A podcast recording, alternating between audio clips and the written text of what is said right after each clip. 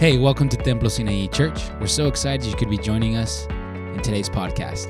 We are currently studying the book of Revelation, and we're so excited you are here with us. So let's jump into the Word and let the Word jump into us. And to the angel of the church of Smyrna, write The first and the last, who was dead and has come to life, says this I know your tribulation, and I know your poverty, but you are rich and the blasphemy by those who say they are Jews and are not, but are the synagogue of what? Of Satan. Do not fear what you are about to suffer. Behold, the devil is about to cast some of you into prison, so that you will be tested, and you will have tribulation for 10 days. Be faithful unto what? Be faithful unto death, and I will give you the crown of life. He who has an ear, let him hear what the Spirit says to the churches. He who overcomes will not be hurt by the what? By the second death. Let's close our eyes and let's pray. Father, we just thank you tonight for this time and this opportunity and this privilege to be in your word together. Lord, we believe that as we're gathered here, you're already in the room. And Lord, we just pray that you would open up our spiritual eyes so we can see what is written and what you're speaking to the church of Smyrna. And there are truths in here that we can apply to our own personal life, to our own church. And Lord, we're willing to hear what the Spirit says to the churches. Lord, everybody's mind in this room, God, that you would take a hold of them. All distraction, all anxiety, all worry, Lord, your word is more powerful than all those things. And God, we just pray that your spirit would speak to us. And God, give me the grace to be able to share what you're saying in this letter. God, yours is the glory forever. In Jesus' name. And the church says, Amen. Amen. I'm going to give you a little bit of background about the church of Smyrna, like I always do. And you need to know this. So, Smyrna is modern day Izmir. I Z M I R. Smyrna is modern day Izmir. I Z M I R.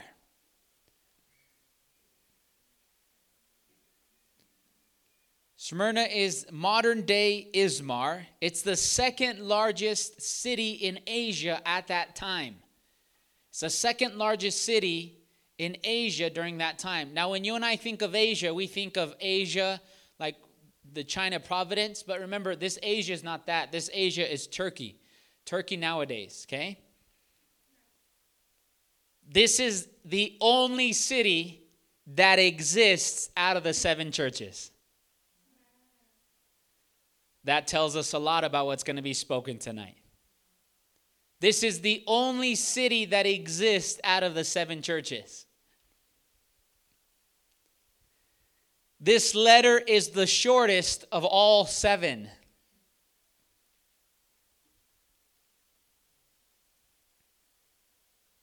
This church has no rebuke, and they are not called to repent from Jesus. they have no rebuke, and they're not called to repent from Jesus.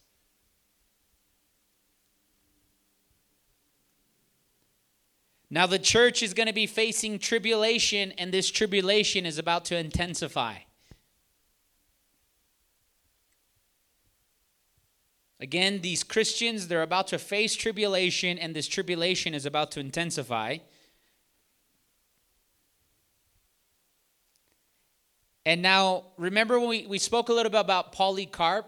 And Polycarp, he's a church father. But church tradition tells us that Polycarp was burnt at the stake it, at this church. So, what does that mean? That means that they arrested him, they got some fire, like for a bonfire, they started a little fire, and they had him tied to a stake. And the fire was consuming him. And that's just important to know because we'll get into it in a little bit why that's even important. So I'm going to say all that real quick, okay? Smyrna is modern day Izmir. It was the second largest city in Asia or Turkey at that time. It only it's the only city that exists out of the seven churches. This letter is the shortest letter of the seven churches.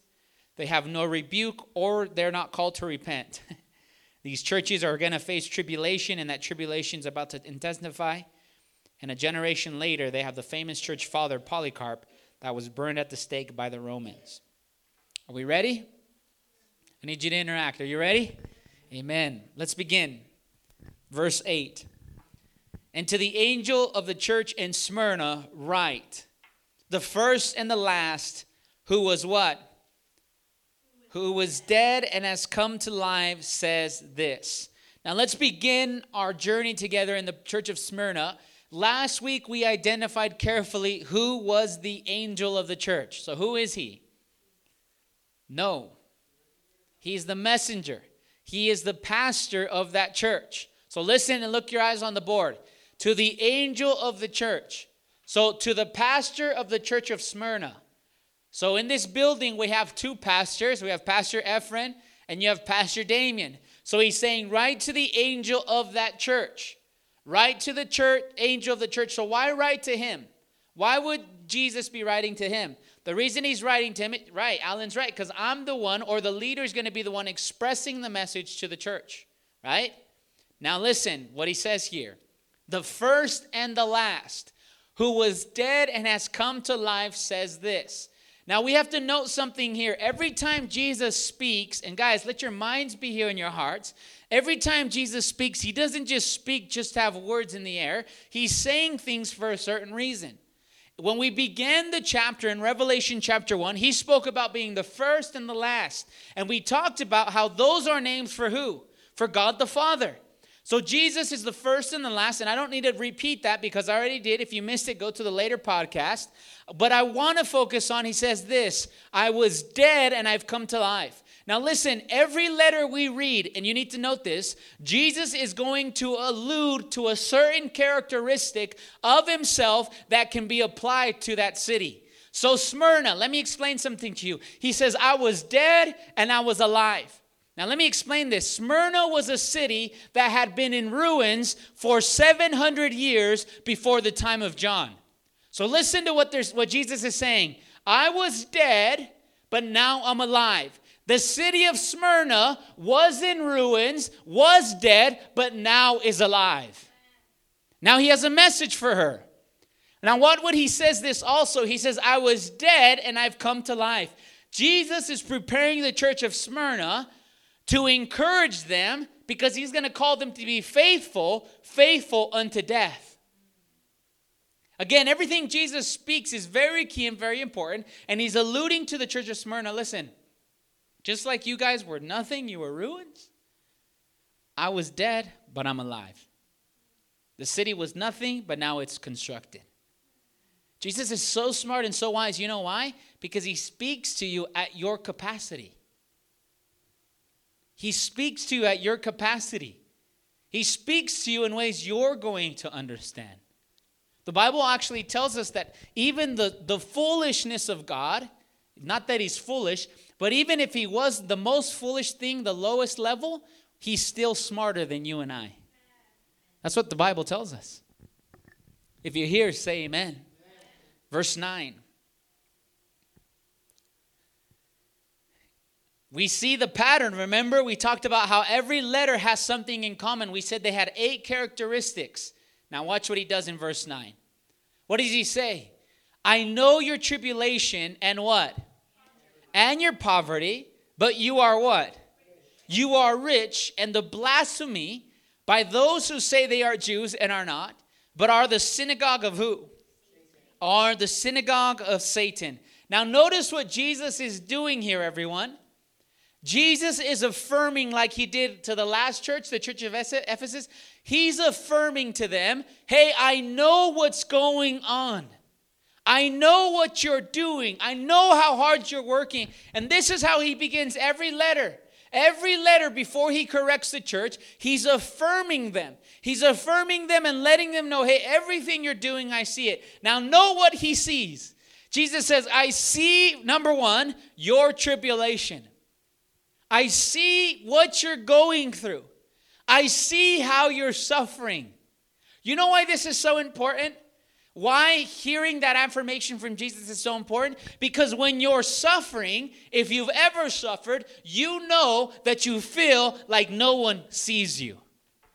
If you're ever suffering, you know, if you've ever suffered, anybody in this room, you know that you feel like the world's against you, you're by yourself, nobody sees you unless God sees you. You feel, you feel like the smallest person on the planet. But Jesus is affirming the church of Smyrna listen, I see your tribulation. And why can Jesus say this to her? Remember last week what we learned? He's the one walking in the midst of the candles. He's in this room right now. You don't see him, but he's in the room. You don't see him, but he's in the room. And he sees what's happening in the church. He sees what's happening in the church of Smyrna. He sees what's happening in Templo Sinai Church. And I want to remind you and affirm you tonight if you are suffering, if you are going through tribulation, Jesus is telling you tonight, I see it and I haven't forgotten. I see it and I haven't forgotten. You and I should say, Amen. Amen. Because you haven't forgotten us. So notice the first thing he says tribulation. And what's the next thing? And your poverty. Now, this is important. There's two times, there's two ways you can be poor in scripture. You can be physically poor or you can be spiritually poor. Now, when Jesus says to the church of Smyrna, I know that you're poor, he's talking about physically poor. So the church of Smyrna, Smyrna was poor. Now stop and think about it. Maybe they were a church, let, us just use our imagination, not that we know this, but maybe they were a church that had just benches. Okay, cool. Maybe they were a church that didn't have an AC unit. For sure, they didn't have AC. But let's go to 21st century. Maybe they were a church that didn't have a bathroom. Maybe they were a church that didn't have a carpet. Maybe they were a church that didn't have a projector. Maybe they were a church that didn't have instruments. And they were poor. And they were poor. But notice what Jesus says You're poor, but I say you are rich. The only thing that matters in this earth and in the age to come is not what you say, is what Jesus says. Now, note this. This is important for us to understand because he says, I know your tribulation, so they feel alone. And then they don't even have anything, they got nothing. And Jesus says, No, but you're rich. Now, this is important for us to grasp. You want to know why? Because there's a church here, I'm going to show you right now. There's a church here, the Laodicea church. They're rich and they have it all. But watch what Jesus says about them. Go with me, real quick. Revelation chapter 3. God is good, and we say, Amen. Amen. Revelation chapter 3, verse 17.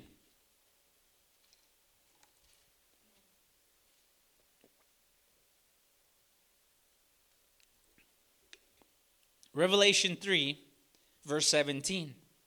You guys have it? Revelation chapter 3, verse 17. I want, let's all pull our eyes on the board here. Revelation 3, verse 17. It says this Jesus speaking to the Laodicea church, because you say what? I'm rich. I'm rich and I've become wealthy and I have need for nothing.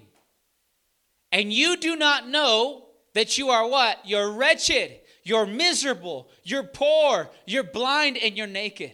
The Laodicea church was saying, I'm rich. Why? Because they had all these things. They had all these things and they were saying, I'm rich, I have it figured out. But notice, this is what's interesting. They were rich and they were wealthy, and the church was wealthy. They had nice carpets, they had nice seats, they had nice cars, they had nice watches, they had nice hats, they had all the nice things. But you know what Jesus said of them? So you have all the nice things. You are wretched, you are poor, and you are blind. But he wasn't speaking in a physical sense, he was speaking in a spiritual sense. And when we get to Laodicea church, you're going to see how close we actually come to them. Go back. If you're here, say amen. He tells them, You're rich. Watch, go with me to James chapter 2, verse 5. This should, rem, this should remind us of what James said. James chapter 2, verse 5. Remember, we're talking about being poor. There's two ways of being poor, speaking about the material things, but also being poor in spirit, the spiritual things. James chapter 2 verse 5. Do we have it? Adrian, read it on the board for us, okay? Nice and loud.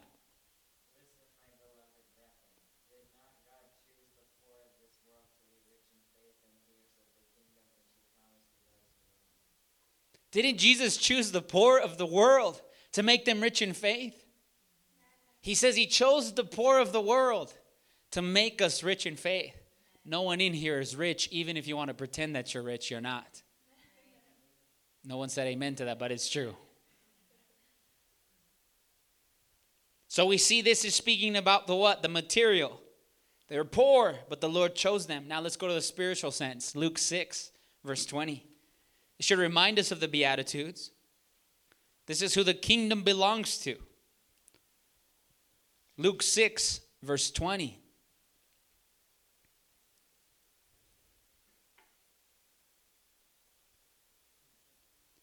Luke 6, verse 20.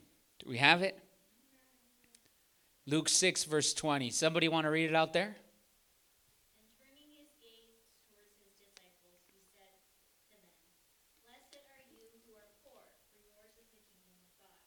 Now, this poor here is not talking about materially poor. This poor here is talking about being poor in spirit, meaning you're humble. Now, the church of Smyrna, they were poor physically, but they were rich spiritually. They were poor physically, but they were rich spiritually speaking. Now, we can have everything in the world. We can have the best cars, the best chairs, the best guitars, the best everything. But that doesn't matter if Jesus calls us poor.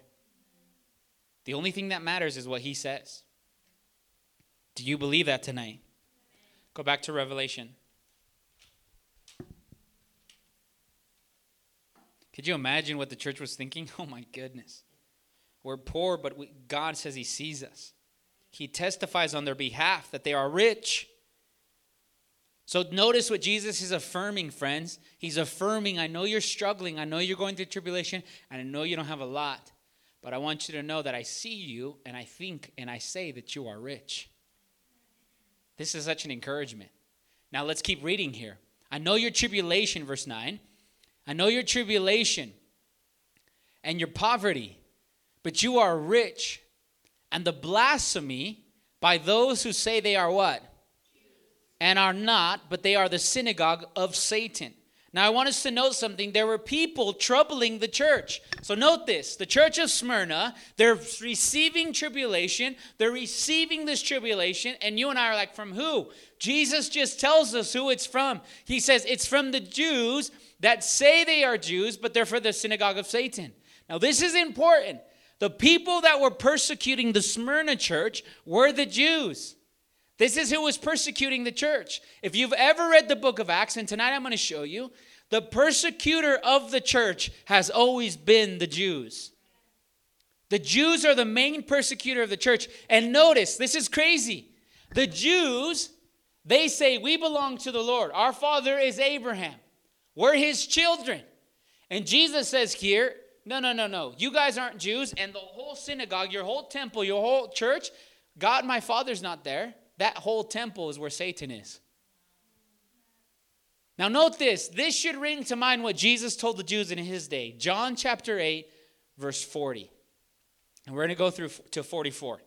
John 8, John 8, we're talking about those who are the synagogue of Satan, those who are causing them tribulation.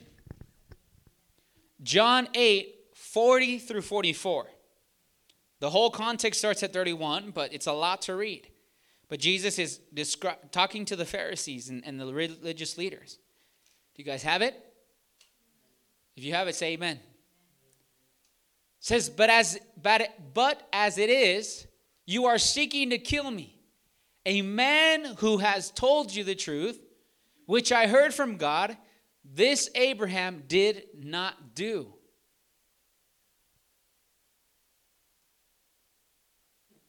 You are doing the deeds of your father. They said to him, We're not born in fornication. We have one father. Jesus said to them, If God were your father, you would love me, for I proceed forth from him and have come from God. For I have not even come on my own initiative, but he sent me. Why do you not understand what I'm saying? It's because you cannot hear my word. 44. You are of what? Your father, the devil. And you want to do the desires of your father. He was a murderer from the beginning and does not stand in the truth because there is no truth in him. Whenever he speaks a lie, he speaks from his own nature, for he is a liar and he is the father of lies. Notice what Jesus says to the Jews of his time, and we have to note this. Jesus says, You guys are your father, your father is the devil.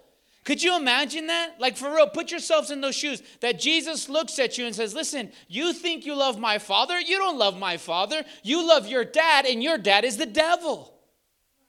Imagine the weight of that. And imagine the, the Jews thought they were the real deal. They thought they were doing things right, but no, they belonged to the devil. And he tells them back listen, the church of Smyrna was receiving tribulation. They were getting persecuted by the Jews. They were getting persecuted by them. And the synagogue, the whole temple that they were worshiping Yahweh, they weren't worshiping Yahweh, they were worshiping the devil.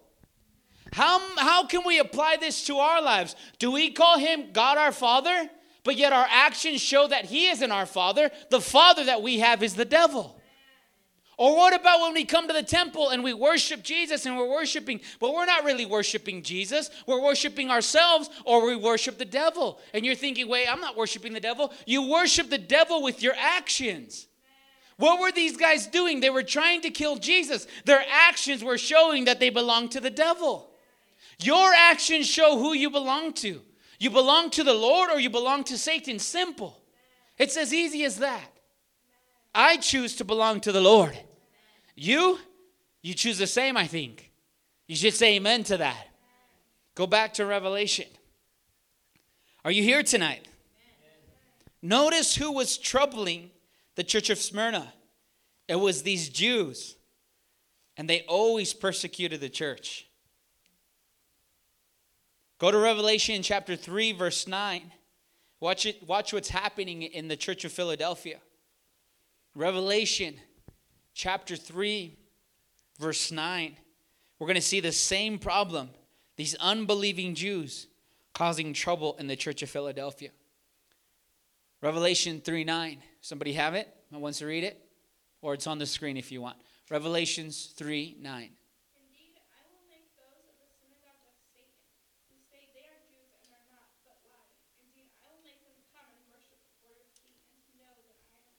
Here's these guys again, the synagogue of Satan, and these Jews. They were persecuting the church of Smyrna, but also now they're church, persecuting the church of what?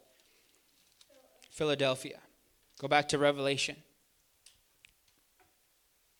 Blessed be the name of the Lord. Revelation, we left off on verse 9 again. Look, it says, I know your tribulation and your poverty, but you are rich and the blasphemy by those who say they are Jews and are not, but are the synagogue of Satan. Now, verse 10, he says, Do not what? Fear. Do not fear what you are about to what? what you are about to suffer. Behold, the devil is about to cast some of you into prison so that you will be tested you will have tribulation for 10 days. Be faithful unto death, and I will give you the crown of what? I will give you the crown of life. He says, Do not fear for what you are about to suffer. Now, Jesus is telling the church of Smyrna, you're about to go through some tribulation, you're about to go through some shaking, you're about to suffer, but I don't want you to be afraid. This is the encouragement that Jesus says to the church. You're going to suffer. But don't be afraid. Now, this is strange to us because we live in the United States of America and we don't suffer. That's the truth. It's strange to us because we don't know what suffering is. Our hardest struggle is when the Wi Fi isn't working. That's our hardest struggle. The Wi Fi went down during last, last week, last year during Christmas, and everybody was going crazy in Boise. Nobody got it. Nobody could go get a book and open it and just read. Or nobody knows how to do puzzles, or nobody knows how to spend time with their family. That's the truth. That's our biggest struggle. But Jesus tells this church, church, you're about to go through suffering. He says, don't be afraid. Go with me to Luke. Luke 12, verse 4. This is what Jesus spoke to them. Luke 12, verse 4. Blessed be the name of the Lord. Luke 12, verse 4. Listen to what Jesus says to them. Luke 12, verse 4. I say to you, my friends, don't be what? Don't be afraid of those who kill the body. After that, they do no more than that. Notice this Jesus tells the disciples, Don't be afraid of the person that can kill you. And it's interesting because those are the people we're afraid of, right? but Jesus says, Don't be afraid that someone can kill you. And then if you read the next verse, he says, Be afraid of the one who can throw you in the lake of fire. But note this, this is interesting. He's telling the church of Smyrna, Smyrna, don't be afraid about what you're going to suffer. It's the same message Jesus gives his disciples. Hey, don't be afraid to suffer. Don't be afraid to suffer. Don't be afraid to suffer. Templo Sinai Church, listen to what the Spirit is saying to you. Don't be afraid to suffer. And again, it's strange and it's weird to us because we don't know what suffering is. Not one lick. I'm raising my hand myself. I don't know what it is. But if we ever get the chance, we're called not to be afraid. Not to be afraid. Go with me to 1 Peter 3:14. 1 Peter 3:14. This one should be fresh in our minds, I hope. 1 Peter 3:14. Peter's going to tell us not to worry about suffering for righteousness. 1 Peter 3:14. It's on the board too. He says this. We have it? 1 Peter 3:14. He says, "But even if you should what? Suffer. If we should what? Suffer. Suffer for sake of righteousness, you are what? You are blessed. Do not fear their intimidation and do not be troubled. Jesus is saying this, or Peter is saying this. Hey, don't be afraid to suffer. Don't be afraid of it. This is incredible. And if you remember the context of Peter, the only way we can suffer, the only way we can say yes to this, is by God depositing His grace into us. Job 23, verse 10. This passage is remarkable, and if it's not highlighted in your Bible, I encourage you to highlight it. Job 23, verse 10. Job 23, verse 10. He's telling them not to be afraid of suffering.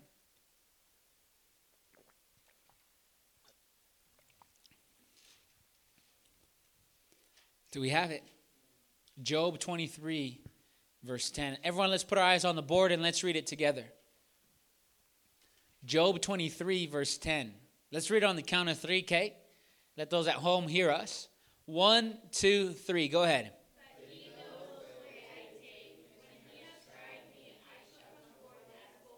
This is Job speaking. He says, When God tries me, I'm going to come out like what? I'm going to come out like gold. And we all know what gold is. Gold is the best. You see athletes, they go to the gold medals, they win it. What do they do? They bite into the gold.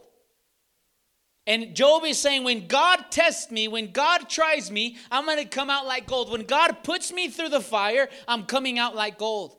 But all of us, we have this in our mindset that we don't want to suffer. That's the truth. That's what's been put into our minds. That's what the TV show tell us. That's what the culture tells us that suffering is a no-no. And I'm not saying that I want to suffer, but what I am saying is that when suffering comes, we need to say yes to the process and we'll come out like gold. And Christ is telling the church of Smyrna, Smyrna, you're about to suffer tribulation. You're about to go through the fire, but don't be afraid. Now, note this, this is important. What does it mean not to be afraid? Some guy is going to stab me because I'm preaching about Jesus. Should I not be afraid? Of course, we're going to be afraid because we have all those emotions, and those are real emotions. But this idea of not being afraid is this Here comes the sword, and you say, You're going to lapse in your faith. You're going to say, No, no, you know what? Uh, they're saying, Deny Jesus, deny Jesus, deny Jesus. And you're like, You know what? No, no, I'm not going to do it. And you turn your back on Jesus. When he says, Don't be afraid, what he's telling us to do is, Don't turn your back on Jesus. It's okay to be afraid, that's a real emotion. But what he's saying is, Don't turn your back on Jesus. That's what he's saying when he says, Don't be afraid. Who wasn't going to be afraid like that? It's a real human emotion. There's a, there's a movie out there that I encourage you to watch. It's called Tortured for Christ. Watch it, it's really good. Me and Mariela were watching it. She read the book. Let me explain a little story in there as we're talking about suffering for Christ. This is happening, this was happening during, uh, in Romania. Romania was under their dictatorship and they were arresting the Christians. And this pastor, there wasn't buildings like this in those times. And there still isn't in communist countries, friends. You don't gather like this. Let me just remind you of that. This is holy, this is amazing, and we should be grateful for it. Now, note this. He was at his friendship group, and they rushed in. And people would go to the friendship group, but they were spies. So they rushed in, they arrested the pastor, and when they rested the pasture, the flock spread out, they left. So the pastor is in prison for two years, and they're beating him to a pulp. You can't even recognize his face. They're torturing him. And as he's getting tortured, they're telling him to deny the Lord. Just deny the Lord and we'll let you go. Deny the Lord, we'll let you go. And he says no, and he says no, and he says no. And this goes on for two years. They finally capture his son. His son is about 12, 13 years old. And the guy's in chains and he's beat up and he's just beat up pretty bad. And the son comes in and he says, Oh, no, it's my son. And they say, Deny Jesus or we kill him in front of you. And nobody, listen, you guys in here, you can't say what that feels like because you don't have kids. But I know what that feels like in the sense of every time Zion's in pain or Silas is in pain, it hurts my heart and it's unexplainable. Anyways, this guy is about to watch his son get stabbed to death. And he says, Okay, son. He says, Okay, okay. Don't hurt my son. I'll lapse. I'll deny. Just don't hurt him. And you know what the son says to him? He says, No father of mine will ever deny Jesus. He says, If you deny Jesus, you will never be my father. And the dad said, Okay, son. So the dad doesn't deny Jesus and he watches his own son be beheaded in front of him. Simply because of what the son said. Don't turn your back on Jesus. This is what the church of Smyrna was facing. Now, let's make it a little more practical for you and me. Because again, I don't think any of us are going to go to jail for preaching Jesus. But do you know, and let me remind you that you deny Jesus with your actions every day. Every time you do with your actions things that are not pleasing before the Lord, lying, cussing, stealing, watching pornography, masturbating, every time you do those things, you deny Jesus with your action. You go through suffering, you go through suffering because the Lord wants you to come out like gold. And this is what the church of Smyrna was going to go through. So go back to Revelation, and we left off on verse 10. If you hear, say amen. Are you understanding what the Lord is saying to us? Verse 10, he said, Do not fear what you're about to suffer. Behold, the devil is about to cast some of you into prison so that you will be tested. And you will have tribulation for what? 10 days. But be what? Be faithful unto what? Now, notice this the church of Smyrna was about to be a diabolical object for Satan. This is incredible, really. This is incredible. Satan was about to make these guys go through suffering. Now note the order here. God gives God gives the okay. Satan is in the mix, and then Satan, he doesn't come down because he's a spirit. He doesn't go a booga booga and he touches them. No, he doesn't do that. He uses other people to make the church suffer because he just told us the ones from the synagogue of Satan, they're going to bring you tribulation. So the church was going to be doing what they were called to do, but then the Jews that hated Christianity were going to come in and cause havoc, come in and cause persecution. So remember how I told you about Polycarp, the father of this church? So Polycarp, church tradition tells us that when Polycarp was preaching the message, the Jews enticed the Romans. They enticed the Romans to come arrest Polycarp. They arrest Polycarp, and the Jews, you know what the Jews did? As soon as you know what the Jews said? The Jews says, they said, we will get the bonfire.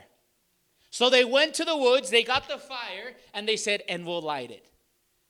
And they burnt the pastor of that church at the stake. Those are the things that this church was suffering. And Jesus says, the ones from the synagogue of Satan, Satan's gonna use them to make you go through tribulation. Why do I say that? Because a lot of times we think the devil comes up to us and goes, boogle, boogle, and we're like, ah. No, Satan uses other people to make our lives hard. Satan uses other people to make us stumble. Satan uses other people to make us suffer. And we have to note that. Remember what we saw in Ephesians? Our struggle isn't against flesh and blood. Our struggle is against what? It's against principalities and dark forces in the heavenly places. When someone is rude to you, you're not fighting against your brother, you're fighting against the demonic forces behind them. That's the truth. And so note this Jesus is saying, listen, I'm giving, and you have to note this I'm giving Satan permission, Church of Smyrna, to let you go through fire. And you and I might think, wait a minute, what? What's going on? Wait a minute, what's going on? God is saying, Yes, Satan, go ahead, I'm giving you permission. And this should remind us of the story of Job. Satan goes to the third heaven and tells God, Can I mess with Job? And what does God say? Do it, just don't touch his soul. And he goes and he touches his children, they die. He goes and he touches his flock and they die. He goes and he touches his own body and he's left with nothing. And his wife says, Curse God and die. And this was all coming from God. And we just read Job's response. Job said, God is testing me so I can come out like gold, so I can come out like the real deal. We need to, listen, we need to be grateful that God tested us on this earth. Why? Because it proves how genuine our faith is. The reason diamonds go through fire, the reason they're burnt up is to see how real they actually are. So when God puts us through the fire, it's not for us to say, How dare you, you're a bad God. No, it's to say, Lord, thank you because you're making me a more better, you're making me a more genuine believer. But America and the culture and the social media tells us, no, suffering's bad, run from it. No, friends. We need to say, Lord, we trust you. We trust you. And I know it sounds bizarre and it sounds crazy, but this is the truth. And remember what we saw at friendship group this week. We saw it and it said this There is much tribulation when you come into the kingdom of heaven. That's what Paul told the church of Antioch. And that's the last message that the church hears. This is what the church hears.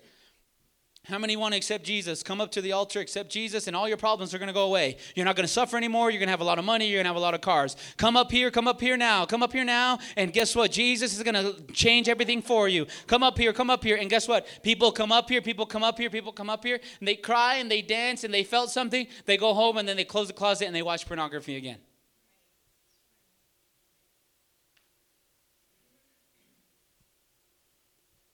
You don't need to be preaching that. What we need to preach is if you're going to come to Jesus, things are going to get hard. And they're going to get really hard. That's how we get into the kingdom. It's through suffering and hardship. Are you here tonight? Now, note this, watch this. He says, Do not fear for what you're about to suffer. Behold, the devil is about to cast some of you into prison so that you will be tested. Notice this the suffering is for one reason. He just gave you the answer. There's only one reason why you're suffering, Church of Smyrna. It's because I want to test you. Can you imagine that? The only reason I pass you through the fire is so I can test you. And for what reason? Why does God want to test us? Romans chapter 5, verse 3. Romans 5, verse 3. If you hear, say amen. Romans 5, verse 3.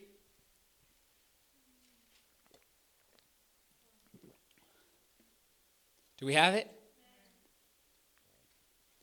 It says this. Not only this, but we also what? Exult in our tribulations, knowing that tribulation brings about what? What's perseverance? Strength. Why do athletes continually continuously train? So they can build perseverance. So they can keep on going. He's saying the reason we go through the fire, the reason we go through tribulation, the reason we go through hard stuff is so we can become stronger in the spirit. So we can get stronger. But the truth is, there's too many of us that are winky dinky, wimps in the faith. The devil comes and does this.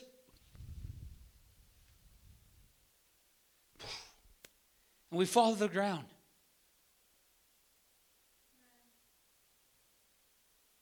Guys, the reason we go through suffering is so we can gain perseverance, so we don't give up. James chapter 1 verse 3. Anybody hearing what the Spirit is saying to the church? James 1 verse 3.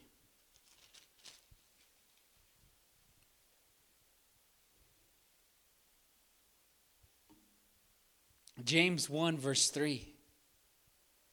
Knowing that what? The testing of your what? Produces endurance or patience. The reason we are what? Tested is to produce endurance. And then it has a final result. And what is that final result? First Peter chapter 1 verse 7. So God wants to make us endure, to make us stronger, and it's all for this one purpose. 1 Peter 1 7. We have it? If you have it, say amen. 1 Peter 1 7. And it reads this way So that the proof of your faith, being more precious than gold, which is perishable, even though tested by fire, may be found. Here's the result. In result, in what? In praise, glory, and honor at the revelation of Jesus Christ. The reason Alan is put to the fire, the reason Jacob is put to the fire, the reason Junior is put to the fire is for one and two purposes. One, so they get stronger in the faith, and the next one, so they can give him honor, praise, and glory. Honor, praise, and glory honor, praise, and glory. Why? Because this shows us that He loves us. Why? Because He's putting us to the test. It's not because He hates us, it's because He wants to show you hey, you're not this thing right here, this isn't real faith. This isn't real. So let me pass you through the fire, let me burn off the chaff, and let me show you that you can become a real Christian. This is why the church of Smyrna was going to get passed through the fire. Why? Because God wanted to make them stronger and that they would result in glory and praise to his name. This is incredible. This is incredible. Isn't this amazing?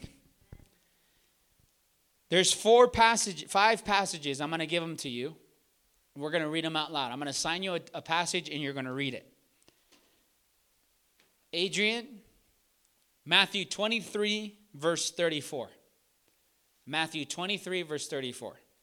Alan, Acts 13, 45. Acts 13, verse 45. Blanca, Acts 14, 19. Sharon, Acts 17, 5. Peter, Acts 17, 13. Aaron, 1 Thessalonians 2, 14 through 16. We all have those passages? Everyone have them? Matthew 23, 34. Go ahead. Nice and loud.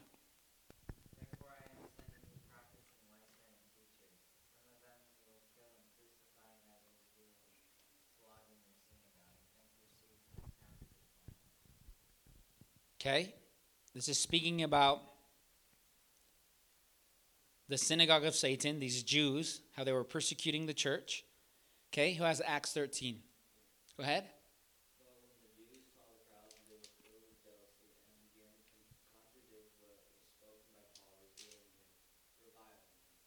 So we see them contradicting Paul and reviling the crowd, getting the crowd stirred up. Who has 14? The Jews came from Antioch and Iconium, and having won over the crowds, they stoned Paul and dragged him out of the city, supposing him to be dead. So we see them persecuting Paul. Okay, who has the next one? Yeah, Thessalonians or Acts, doesn't matter.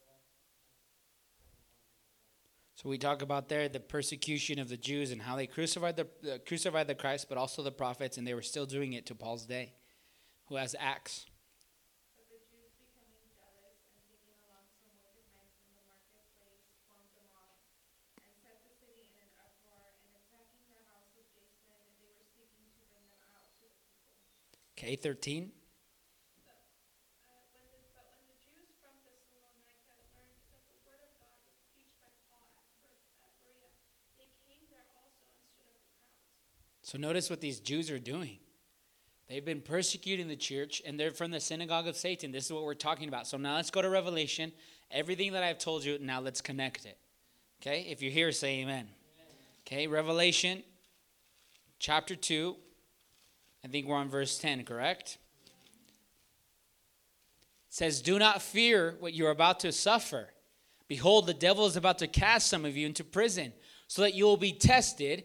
You will have tribulation for 10 days. We know this tribulation is coming from who? From Satan, but he's using these Judaizers to cause up commotion, stir things up.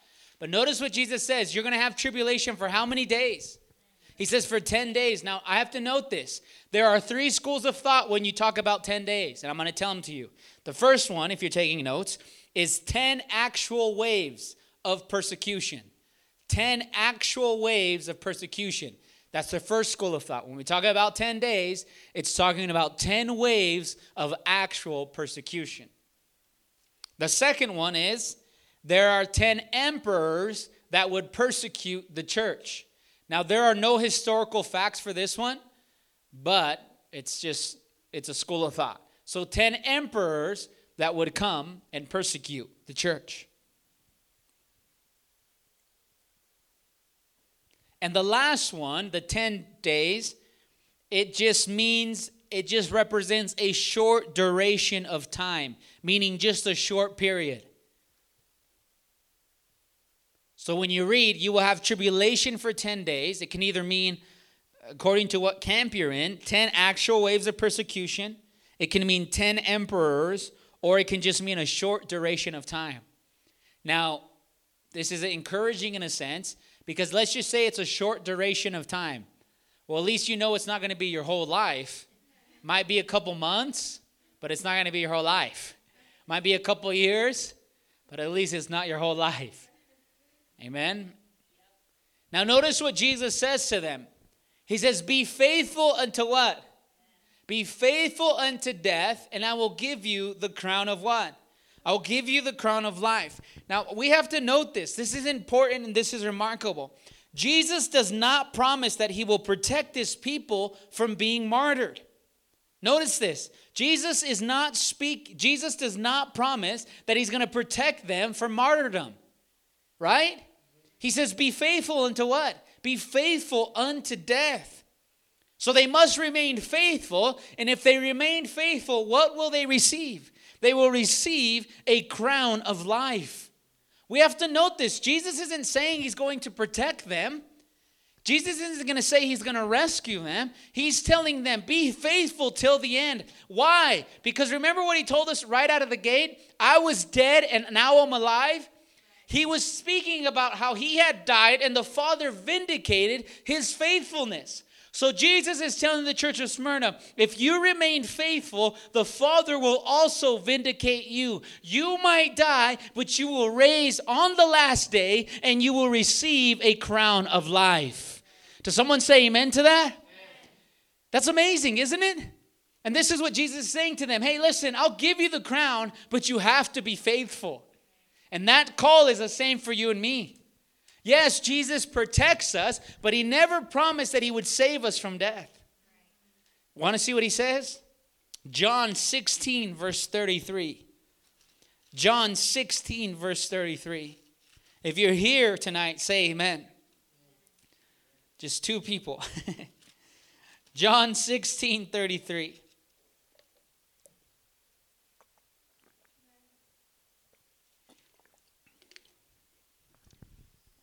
Let's put our eyes on the board because it's up there. Let's read it together on the count of three, okay? John 16, 33. It's loud so people can hear us at home, okay? One, two, three, go ahead.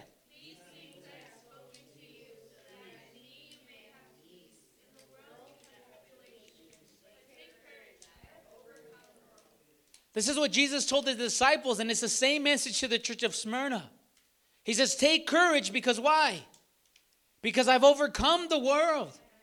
He's telling the church of Smyrna, hey, take courage because why? Because I've overcome the world. But we might have this mindset that no, he's going to protect us, he's going to take us away, things are going to be good. Jesus didn't tell that to the church of Smyrna. He didn't tell that to his disciples. He says, hey, remain faithful until the end. Remain faithful until the end. God is telling you and telling me, remain faithful until the end. And so if they kill us, the Father will vindicate us. We will rise on the last day. And remember what we read early, earlier. Jesus says, Don't be afraid of the person that can kill your body. Don't be afraid of them. Be afraid of the person that can throw you into the lake of fire. Remember, this is just the first life. There's another life coming. So notice what he tells them. Let's go back to Revelation. God is good, amen. He says this, verse 10 Do not fear what you're about to suffer. Behold, the devil is about to cast some of you into prison so that you will be tested. You will have tribulation for 10 days. Be faithful unto death. And then what happens? I will give you the crown of life. So, what happens if you remain faithful? You get the crown of life. What happens if you remain faithful? You receive the crown of life. Now we should be asking ourselves, what's the crown of life? Anybody want to know what the crown of life is? Raise your hand. Nobody. Okay, we'll go on to the next passage. Just kidding. The crown of life. the crown of life. James chapter 1, verse 12. James 1, verse 12.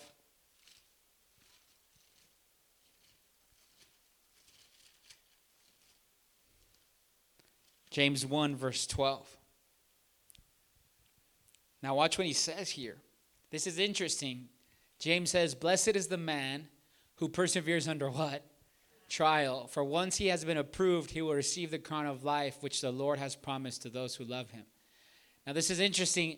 Let me, I'll explain to you the crown of life here in a minute. But notice this. Remember when we talked about earlier date and late date? Do you remember that?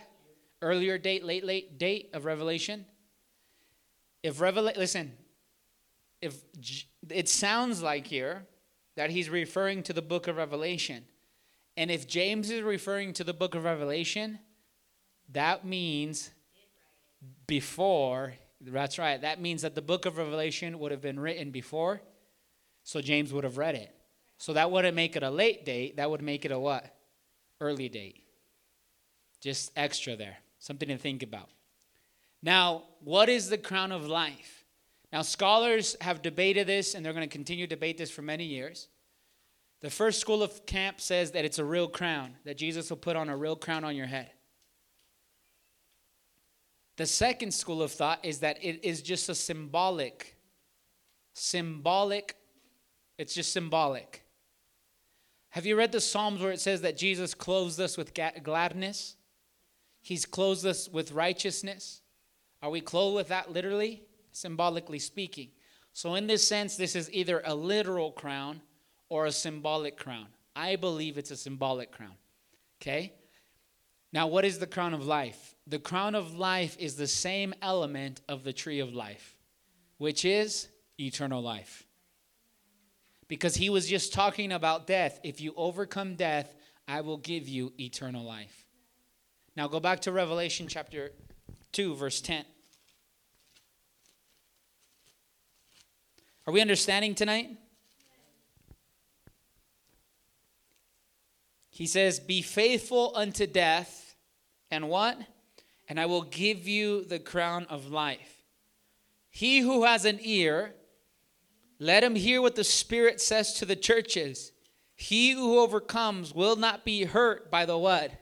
Second death. Now, let me reiterate this, and I'm about to wrap up.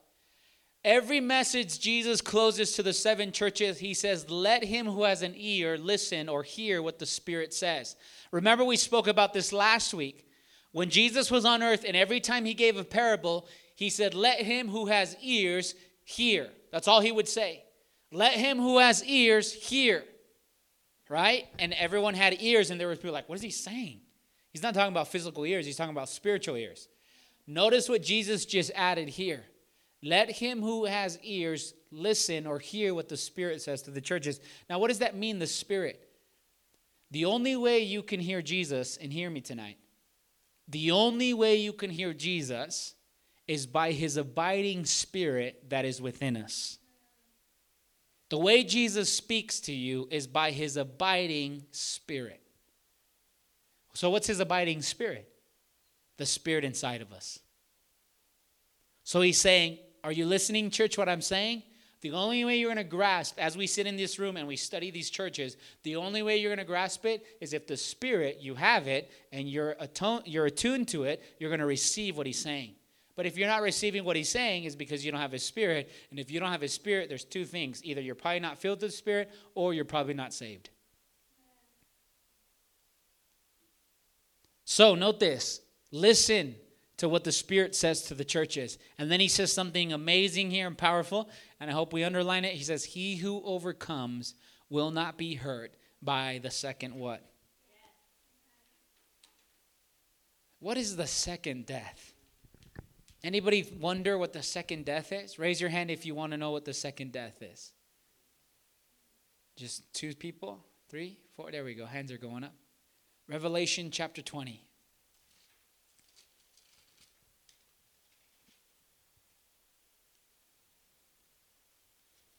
Verse 14. Revelation chapter 20, verse 14. I'm going to finish here, then we're going to minister to the Lord. Revelation chapter 20, verse 14. If you have it, give a strong amen. Revelation chapter 20, verse 14. Let's put our eyes on the board, everybody, as I read it, okay? I promise your Bible says it too.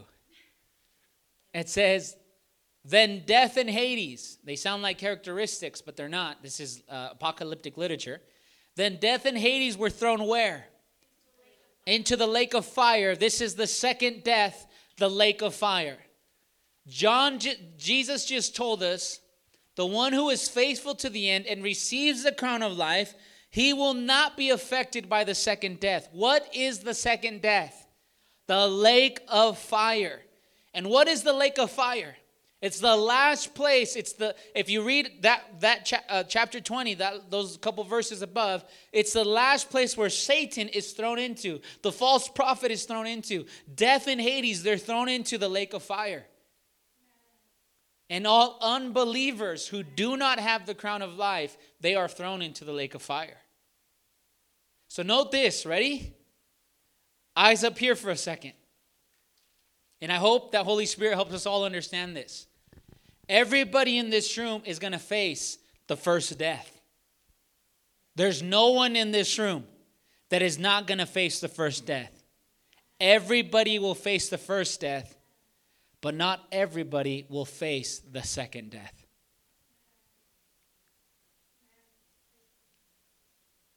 Not everybody will face the second death.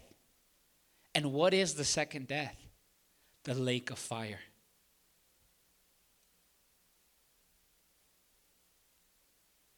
Now, stop here and think about this. We just read this letter to this church of Smyrna, and Jesus didn't say anything was wrong with it. And Jesus didn't even rebuke her or call her to repent. If there's a church that you and I want to model, it's the church of Smyrna. Nothing was wrong with it. And did they have imperfect people in the church? Yep. Did they have imperfect leaders in the church? Yep. But they were loving well and they were obeying the voice of the Lord. No rebuke, nothing wrong with it. What an incredible church. What an incredible church. Let's read the whole the whole thing now. Let's get some music ready, please. Go back to Revelation chapter 2. We're going to read 8 through 10. If you have it, say amen. All right, 2, come on, if you have it, say amen.